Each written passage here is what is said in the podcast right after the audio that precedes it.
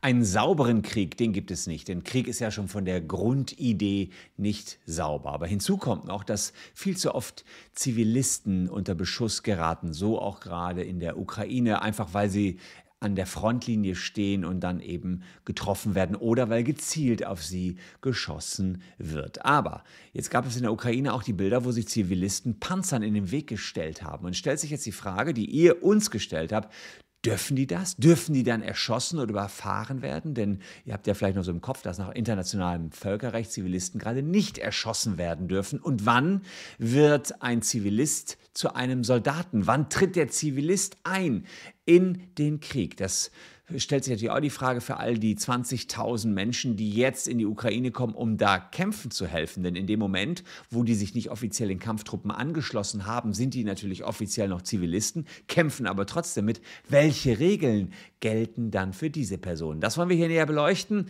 Da gibt es einige rechtliche Regelungen, die euch überraschen werden. Also bleibt dran.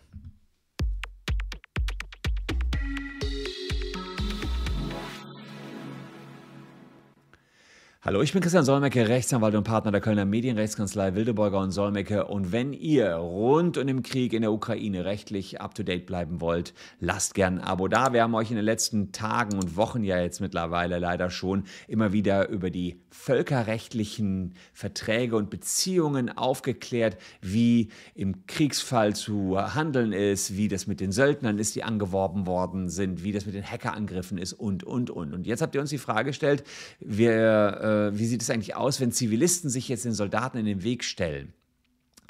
Werden die dann selbst zu Soldaten und was darf dann mit denen gemacht werden? Ihr habt vielleicht all diese Aufnahmen gesehen der ukrainischen Bevölkerung, die eigenen Widerstand gegen die russischen Truppen liefert. Die stellen sich den Panzern in den Weg. Dann äh, haben die Panzer zunächst gestoppt äh, und dann in letzter Sekunde springen die Menschen ab und springen zur Seite. Und die Frage ist, durften die Bürgerinnen und Bürger das? Durften die sich wirklich vor die Panzer stellen oder sind sie durch ihr Eingreifen in den Krieg zu sogenannten sogenannten Kombatanten geworden. Ja, Fremdwort, das wollen wir hier mal aufklären. Was ist eigentlich ein Kombatant? Nun, ein Kombatant ist einfach ausgedruckt eine Person, die berechtigt ist, unmittelbar an Feindseligkeiten teilzunehmen und somit ein Angehöriger der Streitkräfte. Äh, Kombattanten dürfen ähm, vor allen Dingen durch, äh, nur weil sie an den Kampfhandlungen teilnehmen, nicht bestraft werden. Also das sind quasi unter anderem die offiziellen Soldaten eines Staates, die dürfen nicht bestraft werden, nur weil sie an Kampfhandlungen teilnehmen. Also bei international bewaffneten Konflikten, so wie wir es hier haben, dürfen die Kombattanten sich unmittelbar an den Kampfhandlungen beteiligen. Sie dürfen getötet werden und sie dürfen selbst töten, sie dürfen verletzen, sie dürfen angreifen. Und wenn sie gefangen werden, dann greift für alle Kombattanten der Kriegsgefangenenstatus und damit auch gewisse Privilegien. Sie können zum Beispiel nicht bestraft werden, nur weil sie am Krieg teilgenommen haben. Das alles ergibt sich aus völkerrechtlichen Regelungen, die ich euch in der Vergangenheit hier schon mal erläutert habe und die ich auch in Zukunft im Detail nochmal ausführlich hier besprechen will. Wie läuft so ein Krieg regulär ab? Also Abo lohnt sich ganz bestimmt. Es ist aber so, dass Kombattanten vor allen Dingen Angriffe auf die Zivilbevölkerung untersagt sind. Das Einzige ist, was sie angreifen dürfen, sind militärische Ziele, niemals jedoch zivile Ziele. Und was sind militärische Ziele? Erstens Objekte, irgendwelche Panzer oder ähnliches. Und zweitens, also militärische Objekte. Zweitens Kombattanten, also die Gegner in einem Krieg, der, der Feind, wie jetzt beispielsweise Zelensky über die Russen spricht. So, Woran erkennt man erstmal äußerlich einen Kombatanten? Wobei ich auch sage, naja, man kann auch als Zivilist zum Kombatant werden, da gehen wir gleich drauf an. Kombatanten haben nach den völkerrechtlichen Regelungen zunächst mal in aller Regel eine Uniform, sind leicht von der Zivilbevölkerung zu unterzeichnen, haben auch ein Abzeichen und sie unterliegen einem internen Disziplinarsystem. Und dieses Disziplinarsystem hat sich der Einhaltung des humanitären Völkerrechts entsprechend unterworfen. Aber es ist so, dass nicht nur die ganz normalen staatlichen Militärs hier Kombattanten sein können, sondern auch andere Personen, Milizen, Freiwilligenkorps können den Kombattantenstatus haben, mit allen Vorteilen und Nachteilen, die sowas mit sich bringt. Sie haben also eben eine verantwortliche Person an der Spitze, das Logo und sie tragen die Waffe oben und achten auch die Gebräuche und Gesetze des Krieges. Die Frage ist natürlich, wie wird man jetzt genau zum Kombatant? Wer genau Kombatant ist, bestimmt letztlich der Staat. Der Staat legt fest, wer ihn als Organ vertreten soll. Wer soll meine Soldaten sein?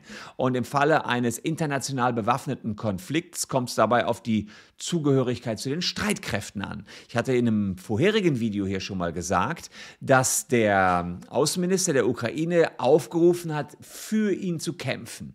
Und es gibt eine Telegram-Gruppe, da organisiert die Ukraine das gerade. Ihr habt gesehen, 20.000 Leute sind dem gefolgt. Die Bildzeitung titelte letztens, der beste Sniper der Welt hat sich jetzt äh, dem angeschlossen, offenbar ein Kanadier, der schon mal aus 3000 äh, Meter Entfernung mit einem Schuss jemanden, äh, ich glaube, einen Islamisten äh, vom Islamischen Staat getötet hat. Ja? Äh, und das sind alles Leute, die jetzt dem Aufruf des Außenministers gefolgt sind. Das heißt, die gehören zu den Streitkräften der Ukraine. Aber auch ein paar Deutsche haben sich auf den Weg gemacht in die Ukraine, um dort zu kämpfen und nicht nur um zu helfen. Ähm, es sind übrigens nicht, äh, äh nee, also was, was nicht dazugehört, sind die Angehörigen des Sanitätsdienstes der Streitkräfte, also das Sanitätspersonal. Es war Sanitätspersonal der Streitkräfte, auch der Bundeswehr beispielsweise, aber die sind keine Kombatanten.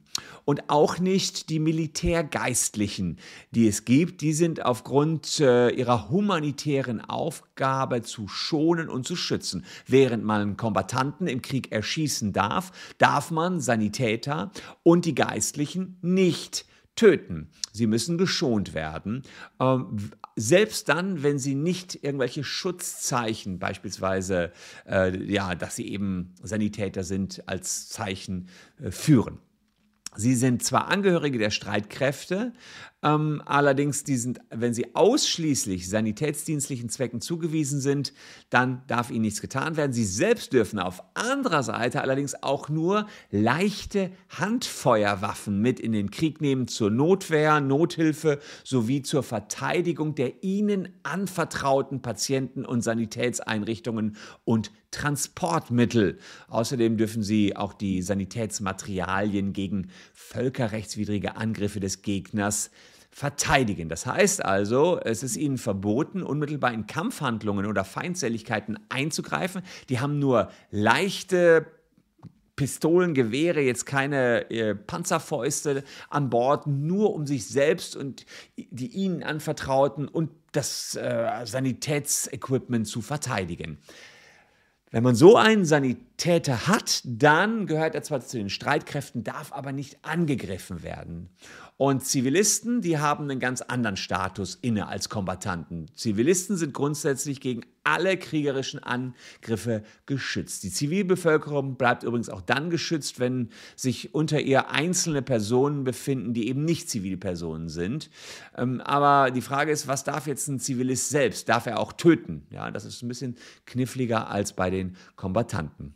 Wenn ihr jetzt an der Stelle sagt, ja, was soll das denn mit der Zivilbevölkerung? Hier sind ja genügend Zivilisten äh, gestorben, auch im Ukraine-Krieg, dann heißt es immer, sie dürfen nicht unmittelbar angegriffen werden als kleiner Kollateralschaden. Ich weiß, das klingt total mies jetzt, ja, aber als sozusagen Nebenfolge eines kriegerischen Angriffs darf man auch Zivilisten töten. Deswegen sind die Russen ja auch so darauf aus, gerade zu sagen, dass das Kinderkrankenhaus, was in Mariupol angegriffen worden ist, ich meine jedenfalls, dass es dort war, ein mittlerweile leergeräumtes Kinderkrankenhaus war, in dem sich nur noch Militärs der Ukraine befanden. Da gibt es ganz entgegenteilige Aussagen. Dabei sind Zivilisten getötet worden. War das aber ein vollbesetztes Kinderkrankenhaus, wäre das ein Kriegsverbrechen, dann hätte man direkt Zivilisten angegriffen. Man kann natürlich auch sich rausreden und sagen, huch, ich habe mich vertan. So etwas geht leider, leider, leider in einem Krieg auch, dass man sich dann dummerweise vertan hat, es sei denn, das war dann vorsätzlich. Aber ähm, es ist tatsächlich so, als Zivilist kann man nicht äh, äh, selbst getötet werden, es sei denn, man nimmt selbst an Kämpfen teil. Dann verliert man seinen Schutzstatus als Zivilist und wird zum legitimen Angriffsziel, zu einem militärischen Ziel. Und jetzt kommt der Riesennachteil, ohne selbst den Schutz eines Kombattanten zu genießen. Also etwa als Kriegsgefangener. Ne? Dann kann man tatsächlich auch verurteilt werden als Zivilist, wenn man eingegriffen ist und kann vor allen Dingen auch erschossen werden, wenn man in die Kriegshandlungen sich eingemischt hat. Also Zivilisten dürfen dann angegriffen werden, wenn sie sich an Kriegshandlungen beteiligen. Der Zivilist, der so teilnimmt, darf aber seinerzeit eben ähm, keine Kriegsver der Zivilist, der an Kriegshandlungen teilnimmt, darf aber seinerseits keine Kriegsverbrechen begehen, also beispielsweise Zivilisten des Gegners töten oder geschützte Objekte angreifen. Also auch das ganz wichtig.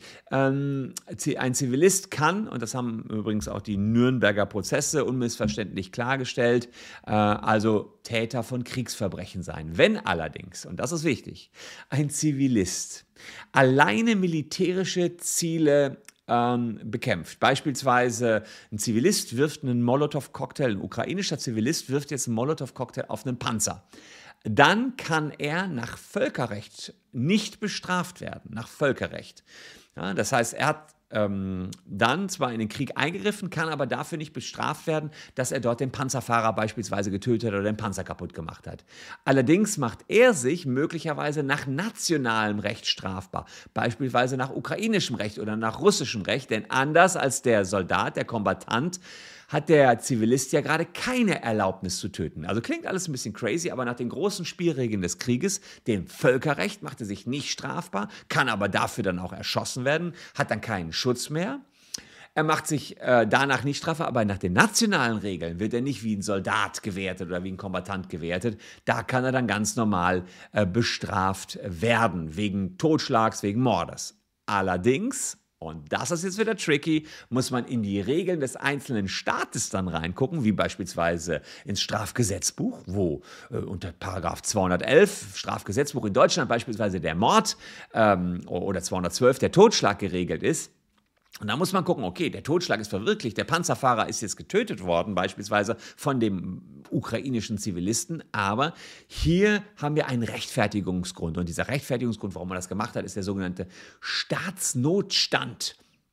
Und der Staatsnotstand ist immer dann gegeben, dann darf man sozusagen zum Aufstand äh, aufstehen als Volk, wenn die Existenz des Staates oder die Erfüllung von staatlichen Grundfunktionen äh, von einer maßgeblichen Instanz als akut bedroht erachtet wird. Und unser Grundgesetz kennt den äußeren Staat Notstand in der Form der, des Verteidigungs- und Spannungsfalls sowie den inneren Notstand durch Aufstände, Naturkatastrophen, Unglücksfälle.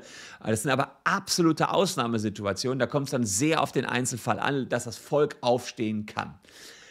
Wird jetzt ein Zivilist außer, ähm, außerdem noch unmittelbar angegriffen, weil er läuft da rum, ist ein gegnerischer Soldat und dieser gegnerische Soldat darf ja eigentlich keine Zivilisten angreifen, rechtswidrig angreifen, dann darf sich dieser Zivilist wiederum mit Notwehr verteidigen. Also er darf unmittelbar sich gegen den rechtswidrigen Angriff mit Notwehr verteidigen, ähm, entweder weil es eben ein Fall der Notwehr war oder Nothilfe oder im Rahmen des rechtfertigenden Notstandes sein eigenes Leben oder wenn seine Kinder noch daneben stehen, auch das Leben seiner Kinder. Dann, wenn ähm, da sozusagen eine Gefahr entsprechend droht. Also sehr, sehr tricky, sehr, sehr kompliziert, wie das juristisch alles runtergebrochen wäre. Das sieht, äh, sieht so einfach aus, vielleicht von außen, aber im Detail ist es dann doch kompliziert. Und jetzt wird es noch ein letztes bisschen kniffliger, denn wenn man sich jetzt massenhaft und spontan ähm, Zivilisten vorstellt, die dem vordringenden Feind sich entgegenstellen, ja, äh, dann hat man einen Sonderbegriff, spricht man von einem Levé en masse. Das ist was Französisches. Levé en masse. Ich hoffe, ich spreche es richtig aus. Nehmen wir das deutsche Wort von einer Massenmobilmachung. Bei so einer Massenmobilmachung, wo wirklich hunderte Zivilisten zusammenkommen, kämen den Zivilisten dann doch Kombatantenstatus zu, jedenfalls dann, wenn sie nicht mehr rechtzeitig in die Streitkräfte eingegliedert werden können, beispielsweise weil jetzt gerade irgendein Angriff ist und äh, in einem Keller in Mariupol lauern noch, äh, kauern noch 200 Zivilisten, die kommen jetzt alle hoch, da wird man sagen, okay, die, äh, die, denen kommt Kombatantenstatus zu, ähm, die konnten nicht mehr rechtzeitig in die Streitkräfte eingegliedert werden in den Wirren des Krieges sind sie dann zu Kombattanten geworden. Und ähm, die, ähm, zum Waffengreifende müssen aber auch zum Ausdruck bringen, dass sie die Grundregeln des humanitären Völkerrechts akzeptieren werden.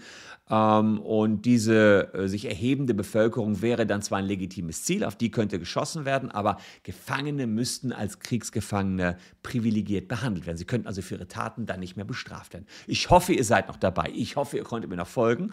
Juristisch eben recht anspruchsvoll, wie diese äh, Abwägung zwischen Zivilisten und Kombattanten ist und man kann äh, vor allen Dingen von der einen Seite schnell auf die andere kommen. Was heißt das alles für unseren Ausgangsfall, den Ukrainern, die sich den russischen Panzern in den Weg gestellt haben?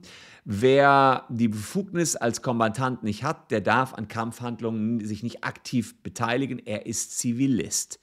Und beim Szenario am Anfang ist natürlich schnell klar, dass die Bürger, die sich hier den russischen Panzern in den Weg gestellt haben, im Zweifel zwar Zivilisten sind, sie haben aber in die Feindseligkeiten eingegriffen. Sie versuchen da irgendwie die Panzer zu stoppen und da kann man tatsächlich sagen, dass sie damit den Schutz eines Zivilisten verloren haben, sodass die Panzer tatsächlich weiterfahren durften. Sie hätten sogar mit äh, der MG das Feuer eröffnen können, um den Weg sich freizuräumen.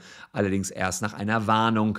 Anders sähe das aus, wenn es eine Massenmobilmachung gewesen wäre. Hunderte äh, Zivilisten hätten jetzt hier versucht äh, zu kommen. Dann wären die wiederum nicht als Zivilisten, sondern als Kombattanten gerechnet äh, werden. Auf die hätte zwar auch geschossen werden können, aber im Nachgang hätten die sich äh, keinesfalls strafbar machen können. Ja. Die Frage ist natürlich, äh, kann es überhaupt Fairness im Wege eines Krieges geben? Ich habe mich jetzt die letzten Tage daran versucht, mal so insgesamt, das ist jetzt nur ein ganz kleiner Teilbericht, äh, Teilbereich, an die rechtlichen Regeln, Spielregeln eines Krieges und wer sich denen unterwirft, nicht unterwirft, dran zu wagen. Das ist schon schwere Kost und das für YouTube aufzubereiten ist nicht ganz einfach. Ich will es auf alle Fälle trotzdem versuchen, ich bleibe da dran. Falls ich es schaffe, kriegt ihr in den nächsten Tagen was davon. Ansonsten wünsche ich wirklich allen Beteiligten nur schnellstmöglichen Frieden. Erstmal Einstellung der Kampfhandlung Verhandlungen Frieden, dass dieser Wahnsinn hier aufhört, ähm, der für mich in keiner Weise nachvollziehbar ist und einen wirklich nur fassungslos zurücklegt. Wirklich fassungslos. Ich danke euch für eure Aufmerksamkeit. Liebe Leute, bleibt gesund. Hier noch zwei Videos, die euch ebenfalls interessieren könnten. Wir sehen uns morgen an gleicher Stelle schon wieder. Danke, dass ihr heute meine Gäste wart. Tschüss und bis dahin.